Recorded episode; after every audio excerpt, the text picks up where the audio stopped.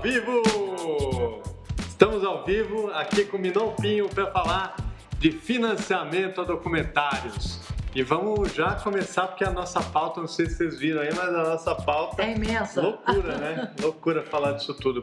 Então, Minon, muito obrigado por vir aqui conosco, participar desse bate-papo de boteco sem, sem bebida alcoólica. Hoje a gente está aqui, todo mundo tá, na lei seca. Todo mundo é, pagando o final de semana, então ninguém está bebendo. Com certeza. Mas Minon, para quem não conhece, acho difícil se você está nessa rede aí não conhecer a Minon, mas se você não conhece, Minon, uma das produtoras audiovisuais mais arrojadas, inteligentes e criativas deste país. Bem, eu estou aqui hoje muito feliz porque estou aqui com meu querido amigo, mentor, Leonardo Brandt. Então estou aqui especialmente feliz para falar desse tema que eu, enfim, aos trancos e barrancos fui juntando meia dúzia de saberes e um prazer imenso estar aqui para a gente falar de muitas pois é, possibilidades. É, muita coisa, né? Para onde que a gente começa, hein? Uau!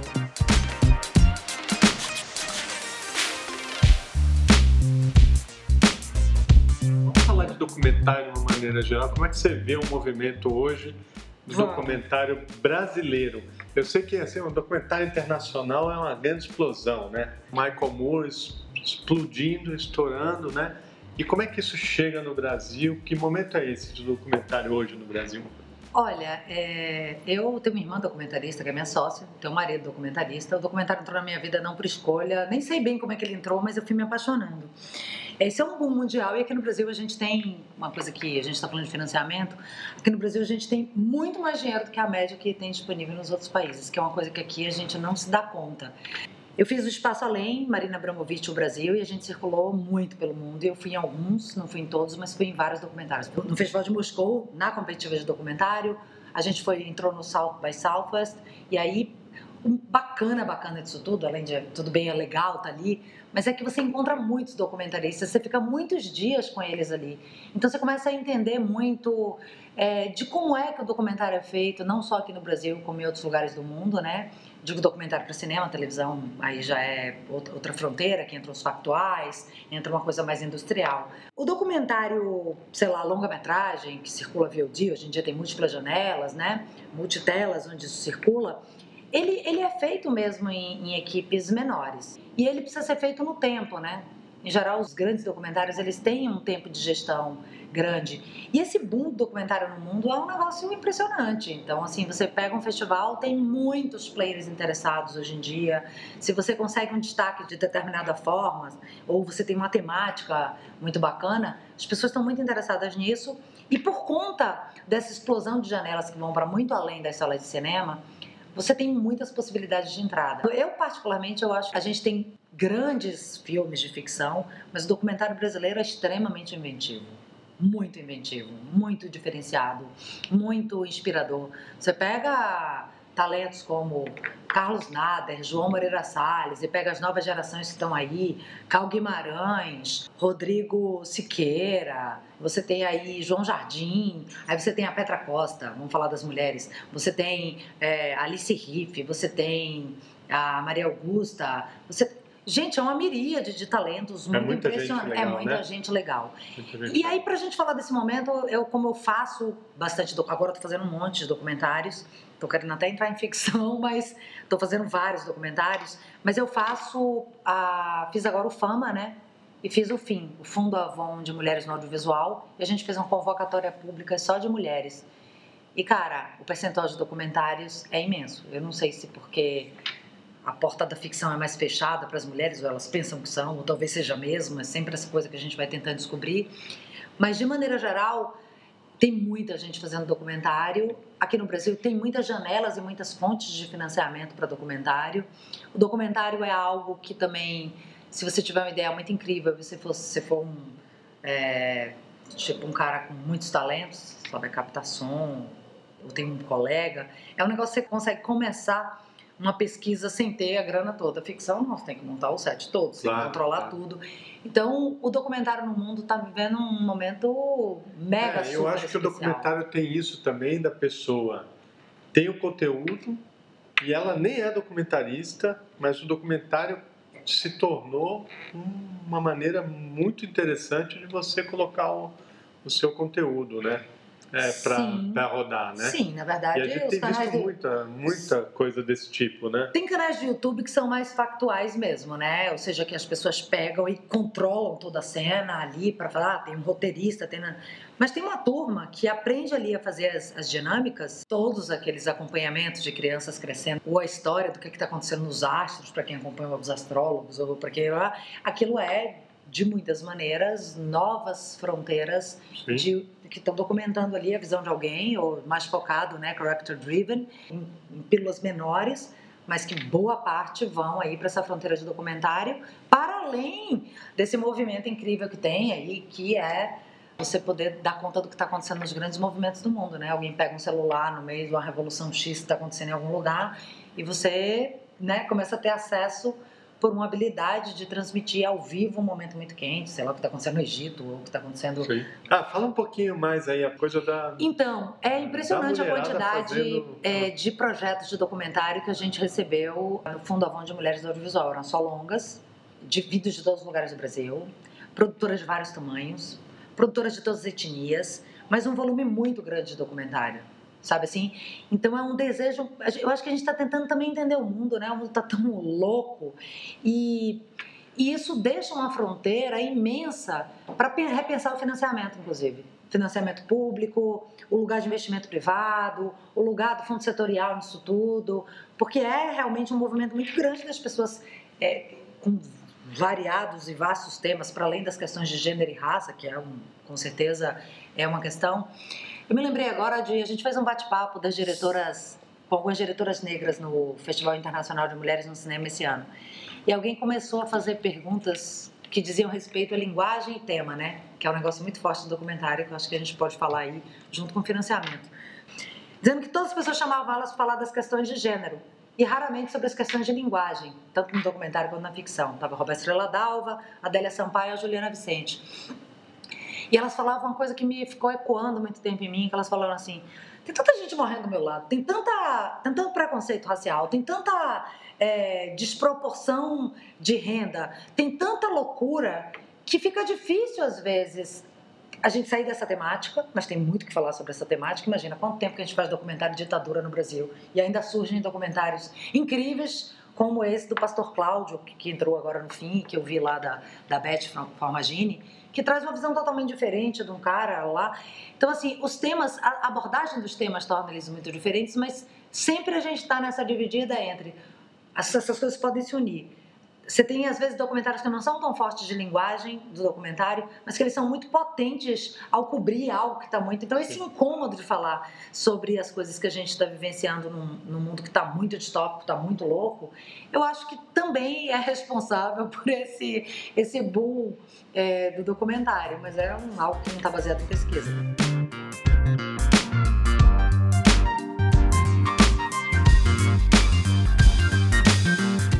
A pergunta obrigatória aqui do programa é isso, né? Se o Brasil precisa de documentário, o que, que o Brasil precisa documentar? Porque a gente está num momento muito esquisito, né? Você tá. tem alguma contribuição? Teria algum, alguma contribuição que a gente não está passando esse sufoco que... que a gente está vivendo aí? De... A gente cai aí nesse pensamento de qual é a função política do cinema, né?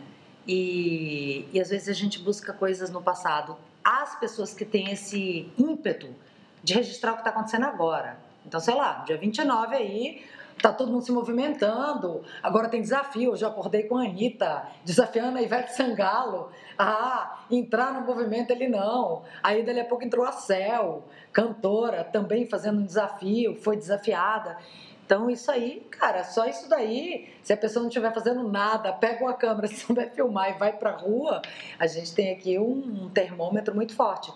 Você tem casos como, por exemplo, Chega de Fio-Fio. O neofeminismo entrou forte nisso, essa coisa do direito à rua, casou com isso, e que, o que é esse acuamento, e as meninas fizeram uma coisa que está tá fervendo. Agora, para isso você tem que ter talento e querer fazer claro, isso, claro, né? Claro. Então tem que estar sempre dentro do sentido da pessoa, do que ela quer documentar. Acho que sim, é. isso cai na função é. política do cinema e eu acho que registrar as coisas no calor que elas estão acontecendo é um jeito. Olhar para as coisas, sei lá, agora, quantos anos depois da ditadura, que tem um monte de gente olhando ainda, é também uma função política de Você acha sobre que a tem? história. Eu acho tão pouco. Tem muita gente. Eu É? acho até que a gente Eu tem um. É, é- é chato dizer isso, porque às vezes você pega um tema por muitos lugares. Mas, cara, é, tem uma hegemonia. Porque a ditadura é algo que a gente não digeriu ainda. Não houve uma conciliação, a justiça restaurativa. Por mais que a Dilma, a Dilma tenha revirado aquilo tudo é, e, e buscado alguma forma de reparação com a Comissão da Verdade, isso, eu, eu, isso é uma opinião absolutamente minha, eu acho que o Mandela fez um trabalho um pouquinho melhor lá, porque ele trouxe o pessoal de justiça restaurativa, ele juntou os dois lados. Aqui não, a Dilma fez um negócio só de um lado, os militares continuam com uma, é, uma narrativa que não está alinhada. Enfim, então a gente uma sociedade partida. Não é à toa que a gente está vivendo esse momento eleitoral tão difícil. Eu acho que eh, vamos falar um pouco assim sobre quais são os caminhos. Eu queria, já que a gente está falando sobre qual é o sentido, né? O sentido de captar o calor do que está acontecendo agora, rever o passado, ou pegar coisas absolutamente poéticas. Você tem documentários de dramas familiares, você tem, você pode documentar qualquer coisa, você pode documentar tudo depende do como e como que você está, qual é a sua, sua ligação com aquilo. Mas e aí eu queria começar a falar de financiamento de documentário a partir das convergências de sentido. Então, isso é uma coisa que eu já faço nas minhas aulas de financiamento para qualquer coisa, mas que é totalmente adaptável aqui. Então, a primeira coisa, então não trata-se apenas de descobrir onde é que está o dinheiro, quem vai me ajudar a financiar o documentário. Eu acho que tem um pensamento que é mais interessante do que esse, é por onde é que esse documentário se movimenta? Qual é o sentido, o meu sentido como produtora, ou do diretor quanto diretor, é, ou desse grupo aqui reunido, empreendedor, para tornar é, esse documentário é, real, né? Sair do imaginário, dessas ideias e, de fato, sair com um conteúdo. Eu acho que você tem que buscar parceiros por convergência de sentidos. E aí é preciso estudar essas parcerias. Então, essa convergência de sentido vai dizer, por exemplo, se um documentário vai para crowdfunding, ou financiamento colaborativo, ou um milionário que se sensibilize pela, por aquela causa. Há esses casos, há vários, muito mais do que a gente pode imaginar. É que eles estão escondidos. Mas tem gente que tem grana e que financia documentários de temas que não precisa ser algo do seu interesse financeiro ou algo que essa pessoa gosta muito e que está disposta a financiar. Mas isso não é muito diferente dos 10, 20, 30, 40, 50, 500 reais que você pega no crowdfunding. É uma motivação que fala com o indivíduo Sim. e que vira um financiamento ou de poucos ou de uma multidão. Então, esse seu documentário dialoga com muita gente, quer dizer, mobiliza muitas pessoas, é um tema que em dois minutos vai fazer as pessoas dizer: Nossa, eu financiei um documentário que era aquele domínio público. Na época das Olimpíadas da Copa no Rio de Janeiro, eles queriam falar da gentrificação, eles queriam falar que o dinheiro todo que estava rodando na Copa e nas Olimpíadas estava na mão de poucas pessoas, que estavam mesmo. E eu falei: esse cara não vai financiar isso em lugar nenhum. Porque os canais de televisão não vão bancar essa história, porque as pessoas de dinheiro de patrocínio não vão bancar essa história e o governo não vai bancar essa história. Quem está então, recebendo o dinheiro. o único jeito que o vai. cara tinha de financiar isso era via crowdfunding. Eu acho que bota grana lá, assim, botou uma grana mesmo, assim, sei lá, 500 Sim. conto. Pra mim é dinheiro. É, porque eu falava, nossa, essa história precisa ser contada por outros lados e esse cara não vai ter condição nenhuma de financiar isso em nenhum outro meio. E ele financiou, extrapolou, eles entraram também com recursos próprios para não né, usar. Então aí o crowdfunding ele se estabelece. Eu acho, se não me engano, que boa parte do Chega de Fio Fio, esse documentário, Sim. da Fernanda e da Amanda, é, ele foi financiado com crowdfunding. Porque as mulheres saem todos os dias na rua e tem um moleque do outro lado invadindo seu espaço de circulação, seu direito de vir, de forma agressiva. Então toda mulher vive isso Sim. desde que o mundo é mundo. E isso aqui tá quente, entendeu? As meninas não querem mais saber disso. As meninas jovens, hoje em dia eu passo na rua e ninguém me dá fio-fio. Então tô tranquila. Você vai ficando velha, algumas coisas você se livra.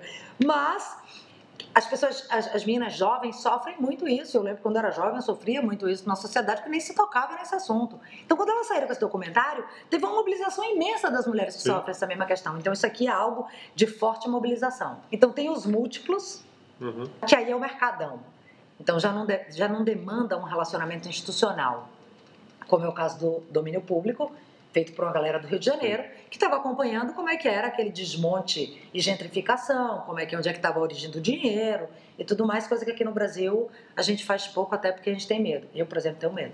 Estados Unidos dá mais certo fazer isso do que aqui. Total, Tem uns temas total. que me trazem, eu digo, meu, Quem é que vai garantir minha segurança pessoal para meter não, a mão nessa cumbuca? Segurança jurídica, às vezes não Segurança tem, né? jurídica, né? segurança pessoal, porque segurança... você vai meter em vespeiro, eu tenho medo de morrer, é. sério.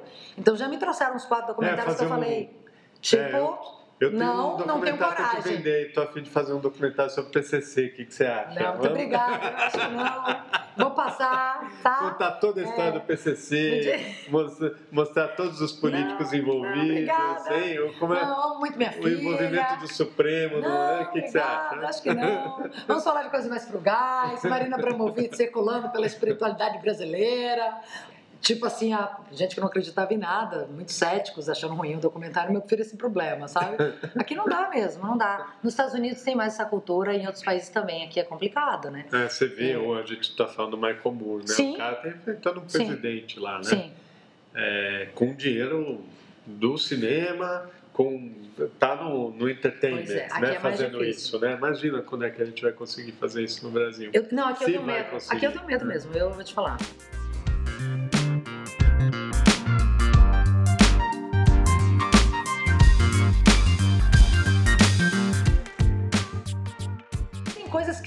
Com várias fontes de financiamento. Então, o que a gente está falando aqui? Das múltiplas fontes de financiamento ao documentário e como é que elas se encontram com o seu projeto. Porque senão você vai ficar gastando sapato e o tempo das outras pessoas. Sim. Qual, o, que, é um documentário que cabe no canal Curta?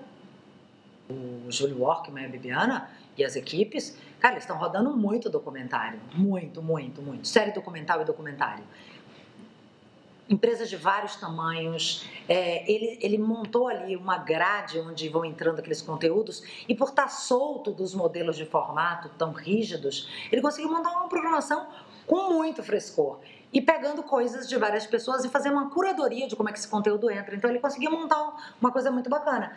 Mas aí você vai para a TV e não para o cinema. Aí vamos falar de outra coisa. Que documentário deve mesmo ir para o cinema? A gente está numa época no Brasil pífia de bilheterias, mesmo as ficções estão fazendo muito pouca bilheteria, muita gente não fazendo mil espectadores.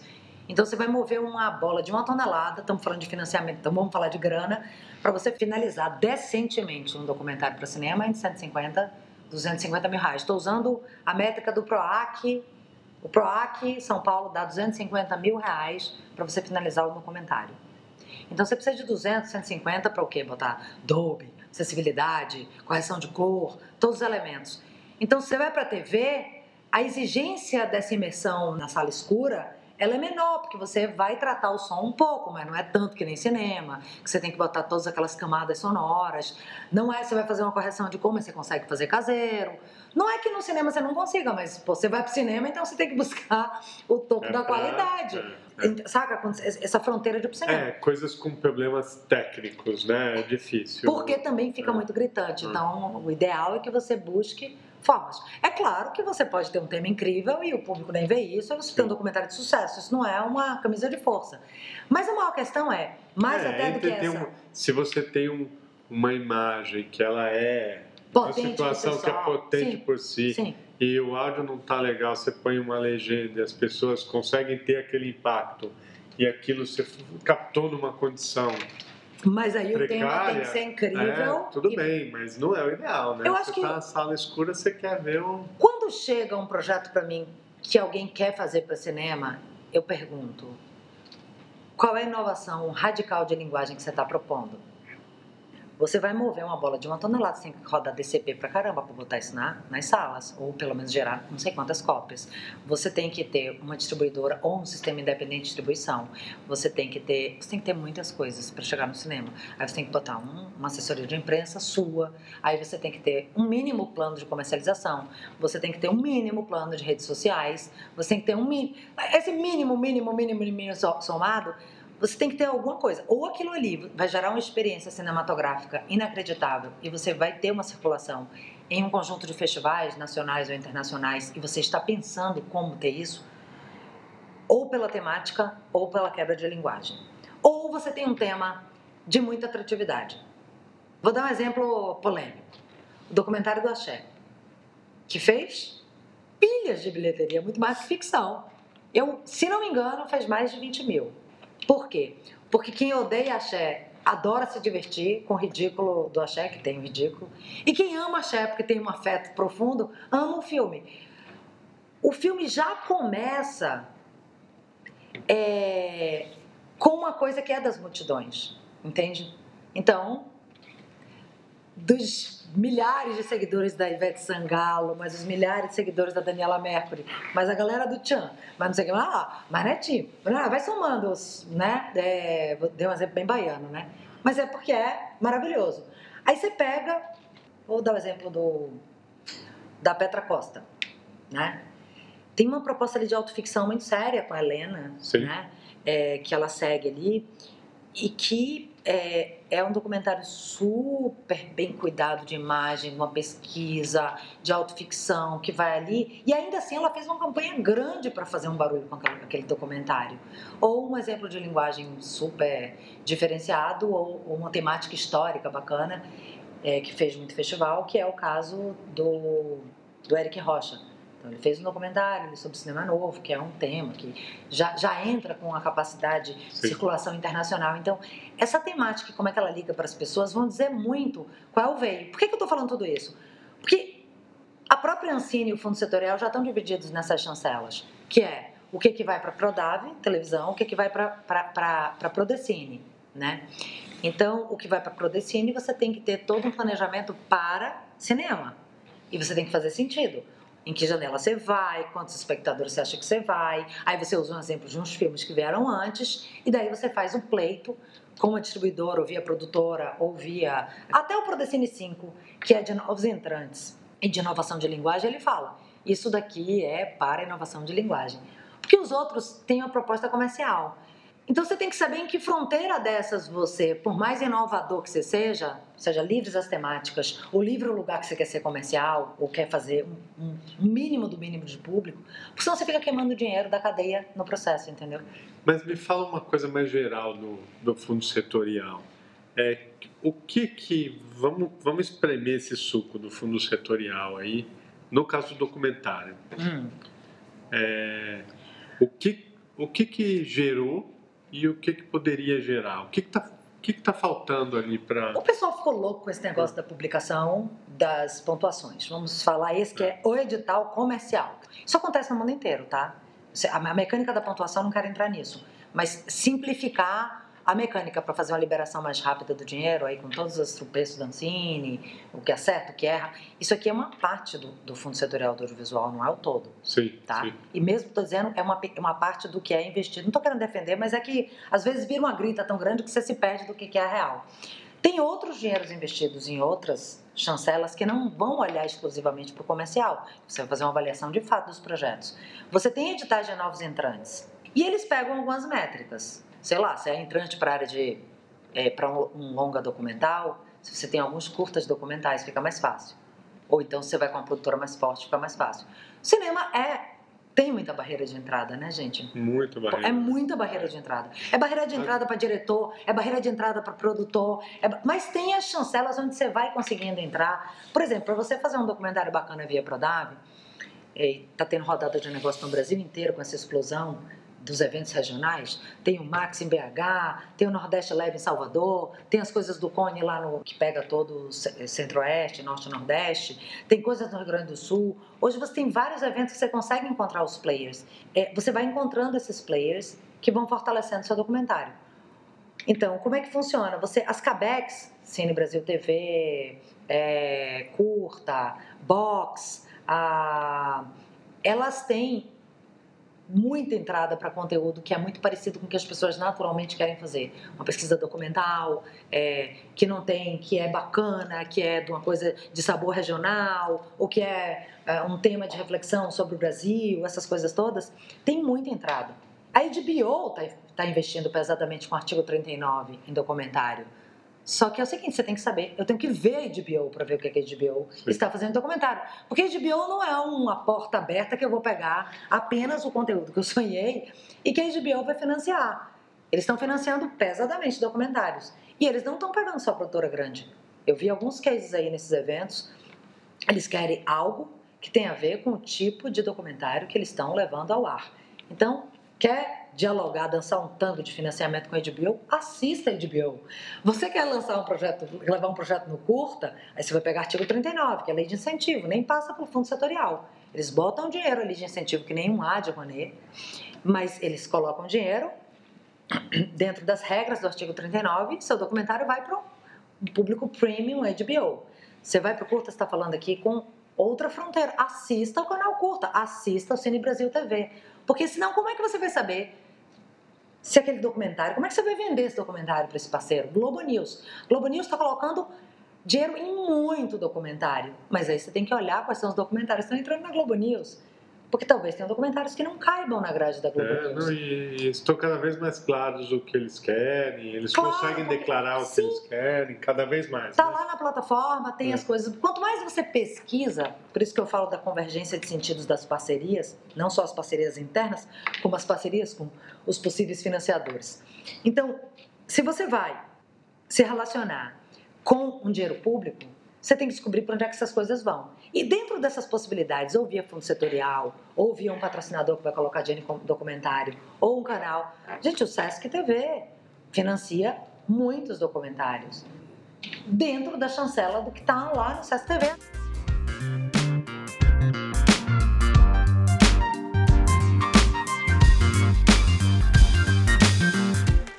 Às vezes tem muitas interseções. Por exemplo, o documentário da Marina entrou aqui no Arte 1, foi para o Now, foi para o Sesc TV, exibições em, em vários canais, está em várias plataformas de VOD, está no Loki, é, entrou no Vimeo, Internacional, entrou aqui no iTunes.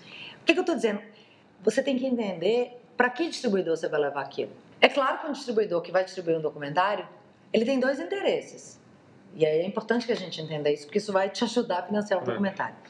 Ou esse documentário tem perspectiva de público ou tem perspectiva de festival. Porque o festival faz com que esse documentário circule com vendas de canais pelo mundo inteiro. Ele fica conhecido. Então você pega um segundo mercado que não só o Brasil.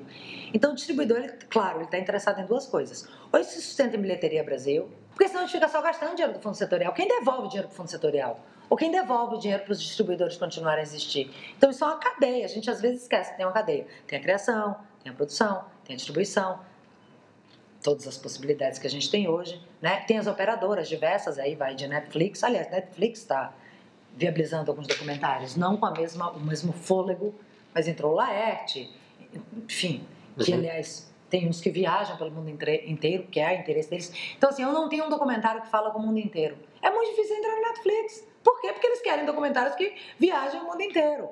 Pode ser que ele abra ali uma outra sessão aqui no Brasil, porque o mercado aqui é muito forte, mas claro que o sonho deles é poder circular isso em outras janelas, igual eles fazem com as séries. Sim. O que, eu estou tentando reforçar enquanto ideia? É que você precisa pensar nas parcerias que você vai estabelecer e a quantidade de convergência que aquilo tem. Porque o resto você vai. Ou entrou em canal, você vai entrar direto no fundo setorial, você nem vai dar entrada na Ancine. A Ancine dá uma olhada lá mais para frente. Então você começa, vou escrever o projeto. Ah, não, eu tenho um financiador de artigo primeiro que vai investir pelo imposto de renda dele, pessoa física, como tem casos aqui. Uhum. Nossa, essa ideia é incrível. Eu tenho muito dinheiro, sou recebo dinheiro de uma empresa, vou financiar. Ou eu tenho uma empresa mesmo e tenho um, um tanto de dinheiro aqui para botar em um A. Eu imagino, eu não tenho certeza, mas eu tenho quase certeza que, por exemplo, Dominguinhos é um case.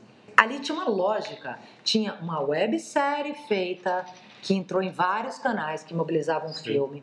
É, isso aqui ajudou a financiar por quê? Porque a Natura entrou com esse dinheiro, que já investe em música, uma parte do dinheiro do filme. Então ali você vai armando um canal que aquilo ali fortalece o selo Natura Musical, entra o dinheiro para o investimento numa grande peça de relevância musical e você monta o documentário que também tra e que aí por isso tudo trata de um ícone da música e aí vai para o cinema, vai para essas janelas todas e ainda circula em canais de televisão, ainda pode ser vendido para outros lugares do mundo, enfim. Esse pensamento aqui é, não adianta ela pegar esse documentário musical e bater em gente que não, não tem nenhuma relação com a música. Então Sim. tem que ter um outro verbo. Então, relação com o Nordeste, saca? Sim. Então aí, sei lá, vou dar entrada no edital do Banco do Nordeste, Aí você vai ver se esse digital. Então, esse pensamento dessas múltipla, múltiplas fontes e como elas dialogam com o tipo de projeto que você está querendo realizar. Tinha essa, hum. essa ideia que se falava que o documentário, o lugar natural do documentário é a TV. e o lugar natural da, da ficção é o cinema.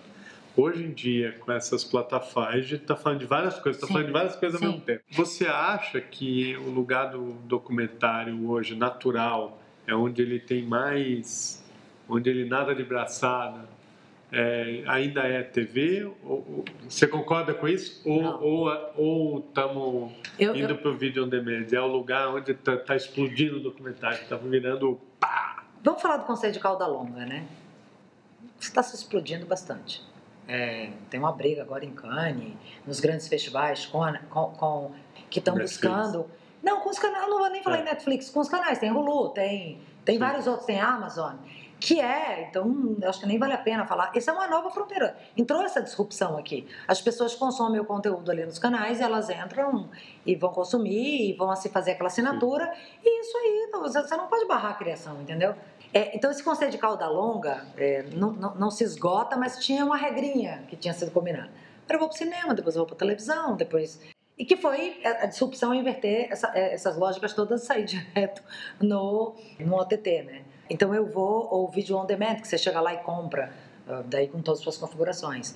É, tem os transactions, que aí você compra por transação. Ou você tem o Now, que tem um monte de coisa lá, e dali a pouco você tem também o transactional. Então você assina lá os canais, você tem acesso àquilo, ele carrega um monte de coisa e você também compra o transactional com que é muito novo e, e você vai montar um composto. As lógicas explodiram nessa área, mas para te falar a verdade, é, eu não acho que isso diga respeito a gênero. Mas aí pode ser um, isso é minha visão também. Eu gosto de cinema, eu gosto da imersão na sala escura. É, aí tanto pode ser para você morrer de rir, como para morrer de chorar, como para se emocionar. Você vai muito cinema? Vou. É? Vou. Menos do que gostaria, porque muitos projetos, mas vou. Não, a gente vai. A gente mas vai, a experiência mas é cinematográfica, então, independente se é documentário, animação, é, ficção, novas experimentações, aí é uma visão pessoal minha a experiência de você sentar numa sala escura, a experiência sensorial, de você estar junto com outras pessoas, muitas pessoas vendo um filme, é, eu acho que isso diz muito mais sobre se um filme deve ou não ir para a sala de cinema do que qual o gênero. Você pode ter ficções que não ah, criam esse clima sim, sim. e você pode ter documentários que criem totalmente esse clima, sim, sabe? Um clima de você se concentrar, de você não ter nada para te distrair. Sei lá, eu vi o documentário lá, O Homem Comum, do Carlos Nada, que eu amo Sou desesperadamente é apaixonada por esse filme. Eu acho esse, esse documentário deveria ser muito mais festejado do que foi, porque ele é uma obra de arte. E para aquela história sendo contada daquela maneira, você tá na sala de cinema, não é que você não possa ver em casa, claro. faz uma super diferença. Super. Ah, claro, vou puxar pra, passar aqui para minha sardinha, mas o documentário da Marina Abramovic na televisão funciona, mas no cinema é uma experiência imersiva é inacreditável, porque você pega aquela coisa de brasilidade, aí deixa eu ver um Sim, outro que eu acho não, muito e bonito. aquelas fotografias, né? Sim. né? Elas, e Sim. aquela, aquela coisa toda arrebata demais, né? No cinema ela tem outra dimensão. Sei né? lá, tem umas coisas aí que eu gosto muito, aqueles filmes que é muito bom você ver com pessoas, né? Você tem documentários assim. Eu vi o Orestes, do Rodrigo Siqueira, no cinema. E é um documentário difícil, né? É um mal-estar ali, tem aquele docudrama, tarará. Mas você vê junto com pessoas, tem um compartilhamento. Agora no, no festival a gente teve documentários incríveis, assim. Então a gente tem esse que eu digo que é híbrido, né? Da Juliana Antunes, Baronesa. É legal ver aquele filme com pessoas no cinema, sabe? É, tem muita pesquisa de linguagem, tem uma coisa nova ali que você, uma hora que você já não sabe mais o que é realidade. Foi tratado como ficção, mas eu acho que tem muitos elementos documentais ali, eu adoro híbridos. Então você tem um, manancial, então eu acho que não é o gênero, seja ficção, documentário, animação, que vai definir se algo vai ou não para o cinema. Eu acho que tem que é, é, um todo do filme que ele traz. E tem coisas que vão muito bem na TV, né? É, sei lá, você tem um documentário de muitas ideias. Aliás, você fez alguns ótimos, Ctrl C, Ctrl V. Você botar aquele documentário no cinema é um pouco mais complicado do que você botar na TV. Ah, não dá pra colocar. Não, você faz a sessão, mas é assim. É... é... eu fiz um documentário que eu desisti de colocar no cinema, abri o Arte 1, hum. chama-se Sonora Rio Bahia. Eu olhei para o documentário, consegui viabilizar com dinheiro, porque tinha a Daniela Mercury, ela conseguiu uns financiamentos de um todo, que financiou o turnê, financiou essa coisa que era uma ONG que a Daniela estava montando, e que eu olhei para o documentário não foi feito para ser longa e acabou virando um longa. Sabe aquele Sim. escapou um longa Sim. no meio do caminho? Quando escapou o longa no meio do caminho, seja mais do que 70 minutos, eu olhei para aquilo e falei assim, Agora. Não, ferrou não, ótimo. São bons pontinhos. Eu só tenho que captar mais 200 pau agora. Aí você não, fala, pô, para o final, né? eu vou ter que agora dar um tiro para poder pegar mais não sei quanto. Aí, mas não é só por isso, é um documentário maravilhoso. É só de mulheres, nem se falava tanto de mulheres naquela época, feito por mulheres, só de mulheres. São quatro mulheres. Só que os enquadramentos que a gente fez não era para cinema, não foi pensado para cinema. Sim. Então, tudo que acontecia no documentário apontava para a televisão e abria o Arte 1. E eu achei, e sabe o que aconteceu? Aí começa, né, a, a mística da televisão. O documentário chegou em milhares de pessoas na primeira semana. Esse documentário, se tivesse ido para o cinema, jamais chegaria em mais de 100 sim, mil espectadores claro, na primeira sim, semana. Sim. Então, não é um prazer danado, porque é. a pessoa vai ver um, um treco que tá cabendo bacana pra caramba ali naquela televisão, as pessoas curtem o documentário, ele tem dinâmica, ele tem nada, e vai pra televisão. Eu achei que não valia o esforço de ir pro cinema por tudo isso.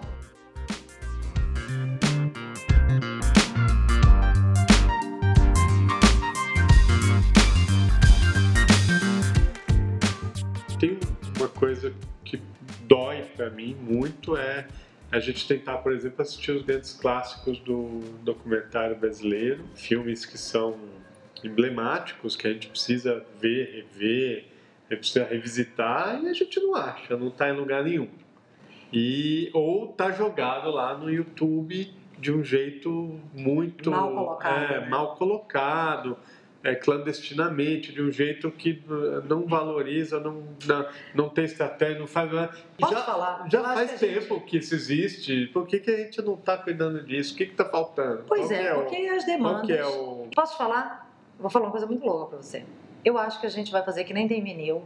A gente vai dar uma volta lá no ápice digital. Eu acho que a gente vai voltar a ter locadoras mega especializadas. E vai ser cool pra caramba, que nem é o vinil hoje. As pessoas vão ter coisas históricas em vinil. Acaba que acha mesmo, se você for saber, tiver um hacker, você acaba achando esses filmes. Mas será aí para pegar o que? Um DVD com a qualidade de 720?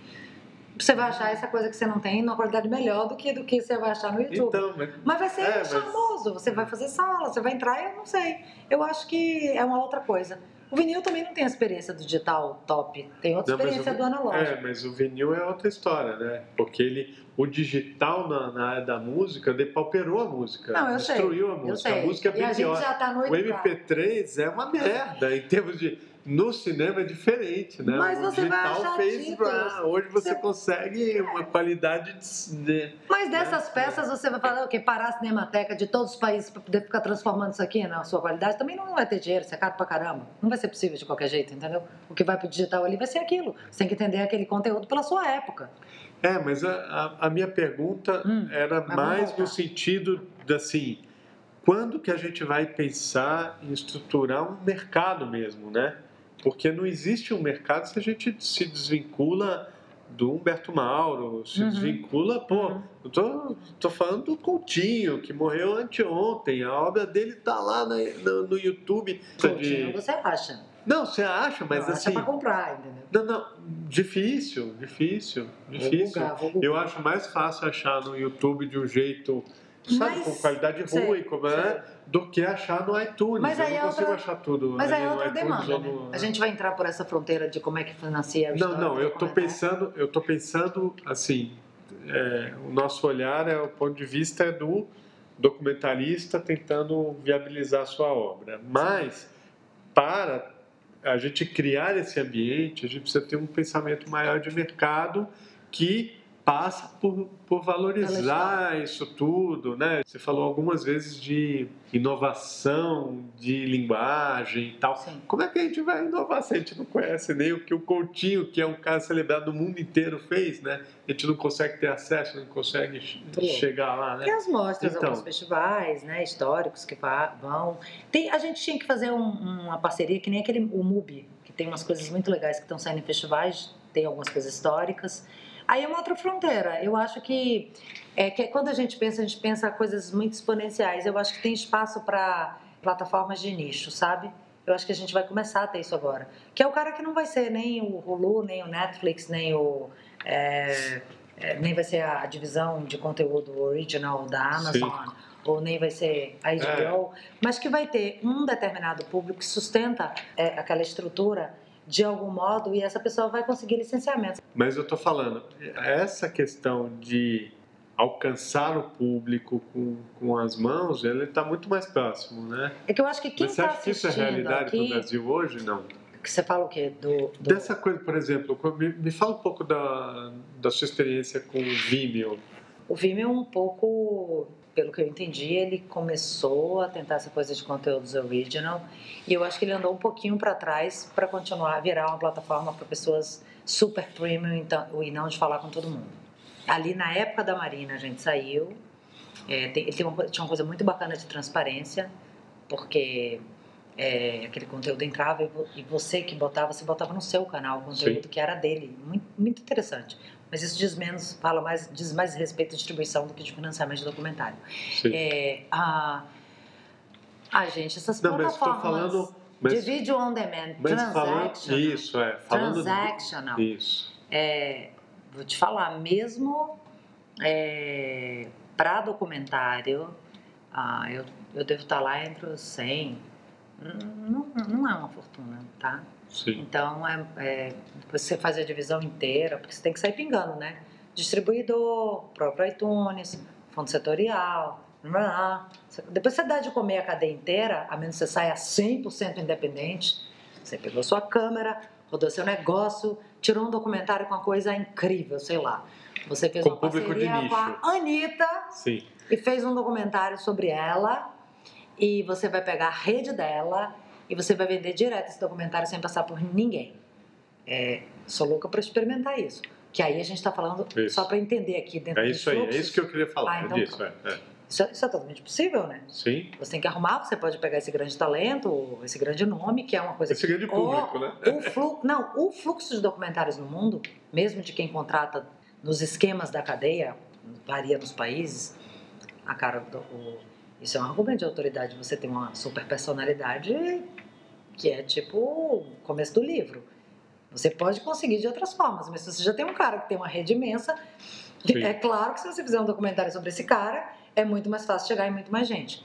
Se você consegue fazer um documentário com esse cara com financiamento que não, não seja os tradicionais, que você vai dividindo esses tudo até chegar no tal do receita líquida do produtor, é, você consegue um dinheiro para financiar isso. Se você fizer com qualidade, colocar nos canais, aí eu acho que vem um dinheiro. Hum. Tem um case aí rolando que eu chamei a pessoa e falei: Nossa, você tem esse ouro na mão, eu não venderia isso para ninguém. Eu abriria uma plataforma exclusiva, você abre lá. Só você, aqui é que você compra esse documentário e investe. É que é o modelo, É o modelo do curso online que você estava claro, falando. Claro, né? É, um modelo interessante. É o modelo do né? marketing de conteúdo no digital. Ah. Que aí é um jeito de realmente você ver um dinheiro grande. Dá o bypass todo mundo, vai direto. Pois é, na época da é. Marina, as pessoas me queriam me convencer a fazer isso. Eu falei, pô, vou sair com um documentário que vai me colocar nas cadeias. E eu vou começar ignorando as cadeias? Não, não eu, eu, preciso firmar não, meu nome caso... como alguém que ah. sabe lidar com as cadeias, entendeu? Sim. O problema é que eu não queria começar com o primeiro documentário de impacto da casa, que aliás me rendeu vários outros. Sim, claro. É, dizendo pra cadeia, não, eu não te quero. Claro. Não, né? Vamos ela vem aquela louca né? ali ganhou dinheiro, não distribuiu com ninguém e eu não teria chegado tão longe, porque a ela foi, foi fundamental é, no alcance de mercados internacionais. Os festivais, que eu podia até ter entrado, porque, mas é mais difícil entrar sem selo nenhum. Aí começa tudo, né? Então, é, é, é, bom também você alimentar a cadeia, também não tem problema não, com isso. É o ótimo, problema é o tão pouco que vem para o produtor, que é uhum. é escorchante, mas isso aí é um outro. É um, é, tem a ver com financiamento, aí esse, esse, tema tem a ver com financiamento. Sim. Por quê? Porque você vai deixando, tudo bem, deixa 50% para exibidão falar só de cinema. Aí o, o distribuidor vai lá e pega 30%. Aí você tem o seu talento, se tiver, paga 10, 15, algumas vezes 20, 30, depende, né? Aí o cara entra ali. É. É. Você aí você tem costas, o dinheiro tá do fundo bom, né? setorial. Eu, eu devolvi, por exemplo, o dinheiro inteiro que entrou do regional da SPCine, Tudo como era prioritário, já voltou todo o filme da Marina Bromovic. É bom isso. Porque isso faz com que o fundo possa financiar outras obras minhas e de outras pessoas. É por isso que existe o fundo. O fundo não existe para financiar o audiovisual nacional. O fundo é fundo. Ele é um fundo de pai, se você for pensar, porque é público. Então, tipo, eu não vou te dar 100 e querer 100. Os Uhum. fundos comerciais mesmo investem 8 para querer ter quadruplicado. Sim. Então você é um fundo que sustenta o audiovisual nacional ali com dinheiro do próprio audiovisual. Você tem que devolver dinheiro pro fundo, senão o fundo vai ver o quê? Só de Sim. então é um fundo que o quê? Um fundo que acho que ainda é negativo. Mas alguém tem que devolver esse dinheiro, entendeu?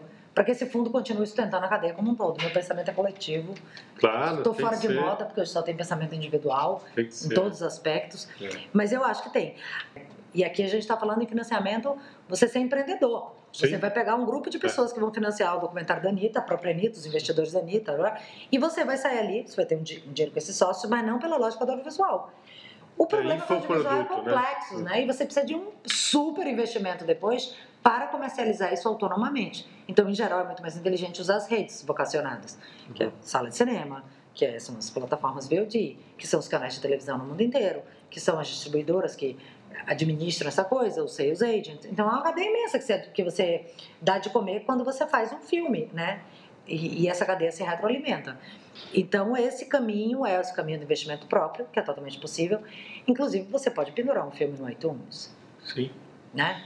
Como pendura. Então, se você tiver ali, você abre o seu CNPJ, você bota que não é distribuidor e você pode fazer isso. Eu não sei se esse é o melhor caminho para você eh, se firmar como relevante no mercado. Porque você está ignorando o mercado e tentando cruzar o mercado todo. Isso é coisa para gente muito forte. Não tem. Poucos documentaristas, inclusive, têm esse pensamento.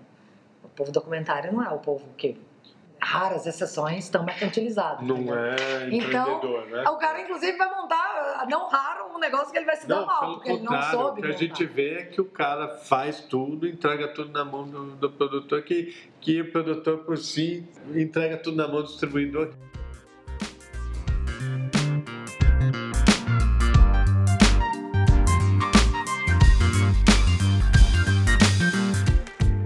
Você sente que tem esse, a gente está com esse problema no, no mercado atual, assim, o autor, me preocupa muito isso no sistema de financiamento audiovisual, que é a questão do autor, né? Como é que a gente, é, por que, que a gente não tem no Brasil essa figura do showrunner, por, por exemplo? Por que, que a gente não tem no Brasil essa figura do autor? É, ela está Os grandes nomes fazem isso, tá? Os grandes nomes fazem isso. Vamos falar a verdade, assim. É. Por que, que as pessoas têm produtoras? Eles não são só autônomos. Tem uma questão do imposto, Uhum. mas vai muito além da questão do imposto. Tem a ver com, se eu chego em determinado nível, eu não vou entrar num filme que eu não tenha percentual. Aliás, tem vários atores aí do grande Sim, sim. é, cinema comercial brasileiro e internacional, isso então não é uma prática brasileira, que ele fala, vou entrar no seu filme, você vai me dar quanto esse negócio? Porque eu que vou fazer você fazer bilheteria. claro.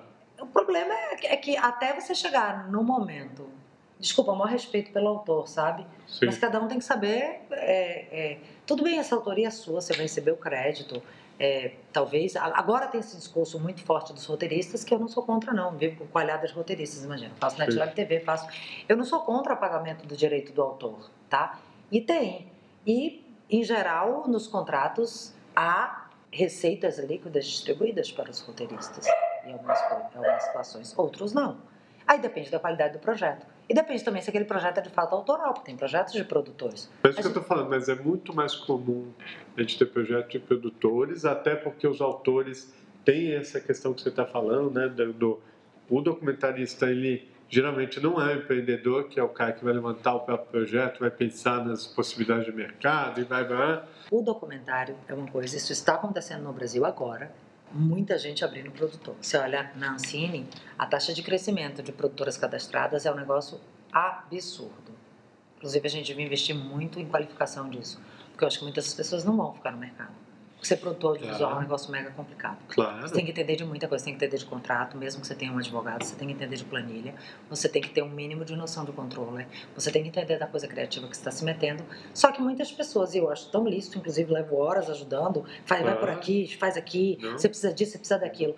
Então, basicamente, o que você precisa? Você precisa ser uma produtora cadastrada na Ancine, você precisa ter um registro na Biblioteca Nacional, você precisa, se você Registrar tiver coprodução, NPI, né? Registrar. não, basta você registrar o argumento ou a abordagem mas- do roteiro do documentário. Mas tudo bem, se você é um produto você não tem marca, você Ai, não gente, tem, né? Desculpa, só se você tiver uma ideia muito grande. Licenciar documentário, você botou ali LIC, licenciamento. licenciar desdobramento de documentário, eu não sei Não, não, mas gringa, marca mas mesmo, marca marca mesmo. de quê? Marca, da empresa? Marca, o nome do, o nome do documentário, isso é uma marca. Você precisa proteger. Isso é propriedade intelectual, você precisa... sinceramente, eu nunca fiz isso. É mesmo? Não, não faço, não vejo ninguém fazer. A Inclusive o. João, o João Jardim. O João Jardim tem um, o nome de um filme chama-se Pro Dia Nascer Feliz, que é uma chamada. Sim, que eu, é. eu nunca vi ninguém fazer isso. Então, eu sinceramente, eu só registraria uma marca no documentário se fosse uma coisa que eu conseguisse ver muitas possibilidades de dobramento de Sim. venda, a lá galinha pintadinha, a lá peixonautas. Para um documentário chegar no nível de um peixonautas, meu amigo, te falar. Não, não, É. tem, não é uma vocação. Não normal é. Então você vai gastar uma grana com o INPI, eu não recomendo de jeito nenhum se for um documento. Aquilo ali se marca, você dá uma olhada no MDB. Tem um monte de filme com nome igual, viu? Eu queria dizer isso, porque o descolamento no tempo faz com que, sacou? É, aquilo ali seja não é uma coisa. grana. Não, você vai gastar 3 mil num negócio. Não. eu hoje, hoje em dia você faz marca no. A gente faz, a gente registra to, todos os. é, e paga o que? se eu 200, 300 registrei reais. espaço além. Eu, eu, eu, eu diria assim, tem mil desafios de financiamento no documentário. Isso eu acho que é algo que tem, tem muito mais coisa para pensar. Você não precisa disso para dar entrada no seu negócio. Sim, fazer correr e pegar o dinheiro. Você pode fazer se quiser, não sou contra. É, a, daí você, você registrou isso aqui tudo, você, aí você vai descobrir onde é que vai. Você vai para, vamos falar de edital? O que, que faz alguém ganhar um edital? Né? Você vai concorrer ali.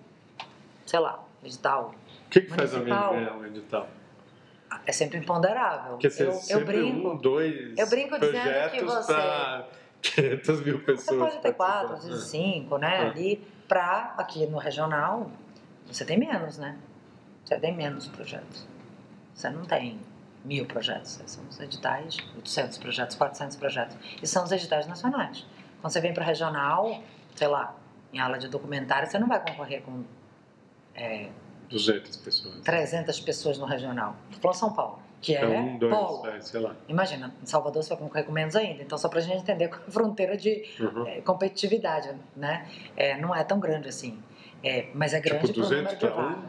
Para Não, dois? Acho que vai ser menos, bem menos Hum. que isso. Acho que você vai. É, Teve um edital aí, por exemplo, eu acho que eram. Porque esses números são um pouco públicos, né? É, esses, É, esses chega uma hora que você descobre, é, os públicos eles publicam, é, eles colocam lá para acesso. Sei lá, tem edital de finalização que é, qua- é 40 para 4.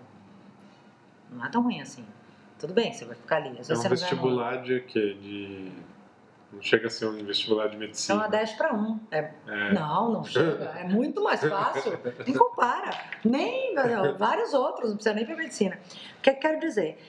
Mas há um despreparo na elaboração de projetos muito grande, viu? Eu sei porque eu recebo. Sim. Eu não só sou documentarista, como eu recebo projetos de documentário. Sim. É, A gente tem que aprender a fazer projeto. Tem muita gente que não sabe escrever uma sinopse. Tem muita gente que não sabe escrever uma logline. Tem muita gente que não sabe escrever um argumento.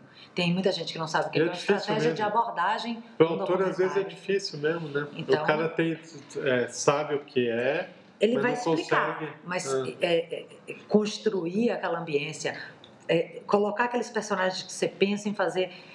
Mas documentário ainda é muito mais fácil que ficção, só para você saber. Então, você tendo esses elementos ali do Claro, documentário, que é muito mais fácil. Não, gente, você não tira um, um roteiro de ficção de chocadeira. E se você Claro. gastar muitas horas, porque você quer fazer um documentário, e pegar uma base de um edital, é, e alguns têm isso publicizado, as pessoas também estudam um pouco. Podem ficar bravos comigo, estudam muito pouco. Porque tem editais que você consegue acessar lá uma parte daqueles projetos, entende? E as pessoas não procuram. Bota lá, também não liga pro coleguinha para perguntar Esse como é que faz. pronto, né? Tipo, preenche aqueles fosse- campos enlouquecidamente Ah, e você pega e você fala, isso não tá sólido. Então você tem que ver se seu projeto tá para sólido. pé, né? Eu vou falar, a gente está na internet, eu vou falar um palavrão aqui. Eu brinco nos cursos dizendo que você tem, tem que sair da lista do nem fudendo pro pode ser. Uhum. Então você tem que olhar para o seu documentário não como, não, peraí, isso aqui tá claro mesmo? Dá para dá um amigo ler? É. Olha se aquilo ali tá fazendo sentido, olha se aquilo ali tá com atratividade, olha se você tá pegando. Porque depois do cara ler 100 projetos de documentário, você tem que, você tem que chamar a atenção desse, desse É. parecerista, desse ah, selecionador que está do outro lado. Só que é um ninguém pensa exercício- nesse cara. É um exercício interessante, né? Esse exercício de, sei lá, é, fazer um sheet, por exemplo, colocar tudo resumidinho ali. Promo, com gente. Tava gosto, e falando aqui, é, né? Fazer um fazer promo. um promo de um longa é mais difícil, você vai ter que fazer, a- ainda dá para fazer de um longa de ficção. Você fazer um promo no documentário, quer seja uma coisa de natureza reflexiva, quer seja com o talento que é sim, a Marina Bromovich, quer seja sim, sim. O, ou a Anitta, ou a Daniela Mercury, quer seja você ter um conjunto de personagens exemplo, que não ser os do final, mas que eles são é, representativos do universo que você quer pesquisar, Cara, você monta ali, você coloca as imagens de cobertura, você mostra um pouco para a pessoa para você conseguir esse financiamento. Qualquer por que caminho você tá, uma qualidade de título que você quer colocar. Você faz ali um trabalho bem acabado, ou o caminho de linguagem, às vezes, fica mais tangível, sim, sim. que ajuda muito no financiamento do Ajuda, às vezes você não consegue explicar o que você quer, né? Hoje em dia, eu vou te falar, com a quantidade de dinheiro que tem disponível para documentário, é, é, é, se você consegue pegar um distribuidor no Brasil, e hoje em dia a gente tem uma um imenso crescimento também de distribuidores atuantes. É claro que o cara não vai pegar qualquer coisa, mas se você faz sentido ali e você começa a falar dois mais dois e você entende ali com ele qual é o público e vai tomando não e aprendendo, mas você tem que voltar para o seu projeto. Você não pode Sim. tomar um não, voltar e, e deixar o projeto como está. Porque se você saiu tomando não, você fala, não, eu tomei o não porque esse cara não é a minha janela. Então agora eu vou pesquisar os caras da minha janela. Você vai. Ah, não, eu tomei o não porque. Será que esse. Pergunta. Você acha que, você acha que esse projeto está pouco sólido? Você acha que tá. Porque, porque senão você fica com não, você não fica com a devolutiva. É. Espreme o cara que você foi na rodada de negócio para perguntar porque que ele acha que aquele projeto, ele não vai dizer para você, esse aqui é o problema. Você fala assim, Sim. seja sincero comigo, você acha que esse projeto tá. Ou então volte para ele. Diga, olha, eu inscrevi lá e não, não rolou, você não me deu devolutiva. Você podia dizer por que, que você não selecionou esse projeto? Porque eu quero financiar meu projeto. Você vai me ajudar muito. É difícil quem diga a verdade aqui em São Paulo, então. Paulista é sempre super educado, né? Mas às vezes você acha alguém que te dá uma devolutiva, sabe? Fala, olha, você precisa estruturar melhor isso aqui. Os editais de muitos dão devolutiva. Eu acabei de receber, eu estou fazendo o documentário agora com o canal curta, quer dizer, estou fazendo. O dinheiro nem saiu do fundo setorial ainda. Mas o cara mandou uma devolutiva. A gente precisava fazer mais encontros para compartilhar devolutivas, sabe? É, essa coisa da, das cadeias dos documentaristas se ajudarem para descobrir como é que um acelera o outro, que é uma coisa que eu estou propondo é, um pouco. Fazer mais laboratórios da gente se ajudar, não precisa nem ser financeiro. Como é que junta aqui? Junta teu projeto com o meu, com o meu, porque tem mercado para todo mundo, você não Isso. precisa nem ficar com medo da concorrência, entende? Sim, sim. E na hora que o documentário como um todo se fortalece no Brasil, todas as produtoras de documentários não, o Docmakers Eu não acredito é em concorrência. É. Assim. Essa plataforma que a gente criou, o Docmakers, é para isso, é isso aí. É a isso. se encontrar, olhar, Você devia propor fazer... isso, Léo. Traz aí teu projeto com o teu, um leu dos Fala que nem fala na Bahia, um leu dos uns outros, uhum. saca? E aí você lê e fala assim: engraçado, por que, que você botou desse jeito? E você, por que, que botou desse jeito? Engraçado, você tratou o personagem desse jeito. Não, o que, que você acha dessa muito. sinopse? É, a gente é, aprende muito. Você acha que essa logline né? que eu fiz aqui tá legal? Lê o argumento do meu documentário, você acha que precisa de mais página, menos página? A não, gente fica e essa coisa ilha, de fazer é junto é? também, de puta, vamos, vamos, é, vamos filmar junto aí, sabe? Também é legal. Eu acho que Às vezes sair numa diária para filmar junto, Outra pegar coisa, um macete do outro. Do é documentário que eu também. acho que é que a expectativa em relação à qualidade do documentário subiu muito. Subiu muito. Subiu. Sim. Tem muita gente fazendo, tem muita gente fazendo no mundo inteiro. Então também, assim, para você fazer um documentário sujo, se o som não tá legal, isso aí, valor de produção é um negócio muito sério. Então quando você faz um promo, por exemplo, você, você, já mostra isso tudo. Você né? tira os medos já... que a pessoa pode ter, principalmente sim, se é uma produtora é, ou, ou, um entrante, diretor é. entrante. Uhum. Então, você, o promo, ele vai dizer. Alguém Opa. vai olhar para aquilo e falar assim: nossa, esse cara vai conseguir fazer isso com essa qualidade de imagem, com essa qualidade sonora, com esse empacotamento, com essa dinâmica de edição. Você faz isso em dois, três minutos, sim. sabe? E aí é muito mais fácil.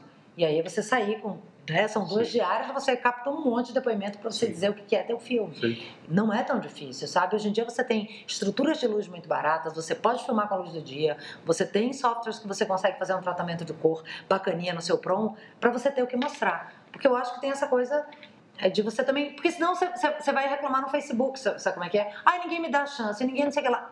Tem barreira de entrada. Então é melhor você ir para lá, olhar, pede ajuda para um, pede ajuda para outro, manda um projeto para alguém. Tem muita gente que não ajuda, mas tem muita gente que ajuda. Muita gente que ajuda. Sou. O mercado precisa, né, dessas Claro, pessoas. claro. Não tem que fazer, né? Claro. Não tem outra alternativa. Eles precisam mais players, precisam mais conteúdo. Agora, também ter um financiador significa dialogar, né? Eu, eu não acredito em, em- em nada independente, porque tudo é interdependente. E quando você começa a fazer uma coisa totalmente autoral, independente, um migal, 100%, ou você é um gênio, ou você vai perder grandes oportunidades de ouvir críticas que vão tornar seu produto melhor, desde o projeto até um corte, até olha a qualidade de imagem que eu estou fazendo aqui, você acha que tem que melhorar onde, entendeu? É, é, até você pegar. Cara, melhorar, sério, eu faço né? e vejo de outras pessoas e chamo pessoas para verem. Montagem documentária é muito fundamental. Aí você vai dizer, por que isso tem a ver com financiamento? Cara, se você fizer um primeiro filme ruim, pra você financiar outro é difícil pra caramba. Hum. Se você faz um filme bom e você vai fazer o primeiro filme, você tem que botar muita energia nisso. Por quê? Porque se você fizer um bom filme, vai ser muito fácil você financiar o segundo. Se você fizer um filme ruim, você vai ter muita dificuldade, muito mais dificuldade de financiar o segundo. Então tem alguns elementos. Aí se é pela qualidade, se é pela quebra, se é alguma qualidade diferencial esse filme vai ter que ter, Sim. porque senão vai ficar mais difícil para você. Mas é uma característica do mercado brasileiro isso, né? Porque você pega, por exemplo, filmografias de diretores independentes americanos, é, os caras fazem filmes, alguns dão certo, outros não dão, e faz parte. É, e principalmente esses caras que estão experimentando, né? Você tem que buscar uns esquemas mais baratos para você experimentar. Longa-metragem é uma fronteira cara não, pra caramba. Mas é isso. Faz uns métodos. Mas é isso. Mas faz tem... umas intervenções. É que assim, eu sei que longa-metragem tem uma fronteira de experimentação. Mas você tem que tomar cuidado, porque você tem que ter experimentado coisas antes. Claro, porque é uma experimentação claro. cara do caramba, né? Claro, mas o documentário é legal por isso, não, né? Não. Semana passada a gente conversou aqui com, com o André Luiz Garcia e ele tem uma saída muito interessante que é ele, ele trabalha com videoarte e documentário. Videoarte é o lugar dele de total experimentação. Eu falar e disso é, agora. É muito legal. E é, é uma composição muito interessante. Cara, você, e você pode fazer todas as coisas ao mesmo hum. tempo. Agora, a fronteira do longa nossa, cara, você, você respira fundo e diz, vou fazer uma longa-metragem, você cobre 70 minutos com atratividade. Eu ah, fiz não é brincadeira, não. Não é brincadeira, é. não. E, Parece que é simples, mas não é. E, às e vezes, é um, e às vezes é, um, é uma coisa que não faz sentido, né? Aí você, você vai um lá para que você quer aquilo? De barriga para ah. sustentar os 70 minutos. Tem que dar um pensamento, tem que ter, tem que botar uns. Gente, é tão caro fazer longa-metragem. Bota uns dinheiros de consultoria de roteiro, sabe? Entuxa lá, porque, pelo menos para pagar alguém que vai dar uma olhada naquilo para melhorar a qualidade.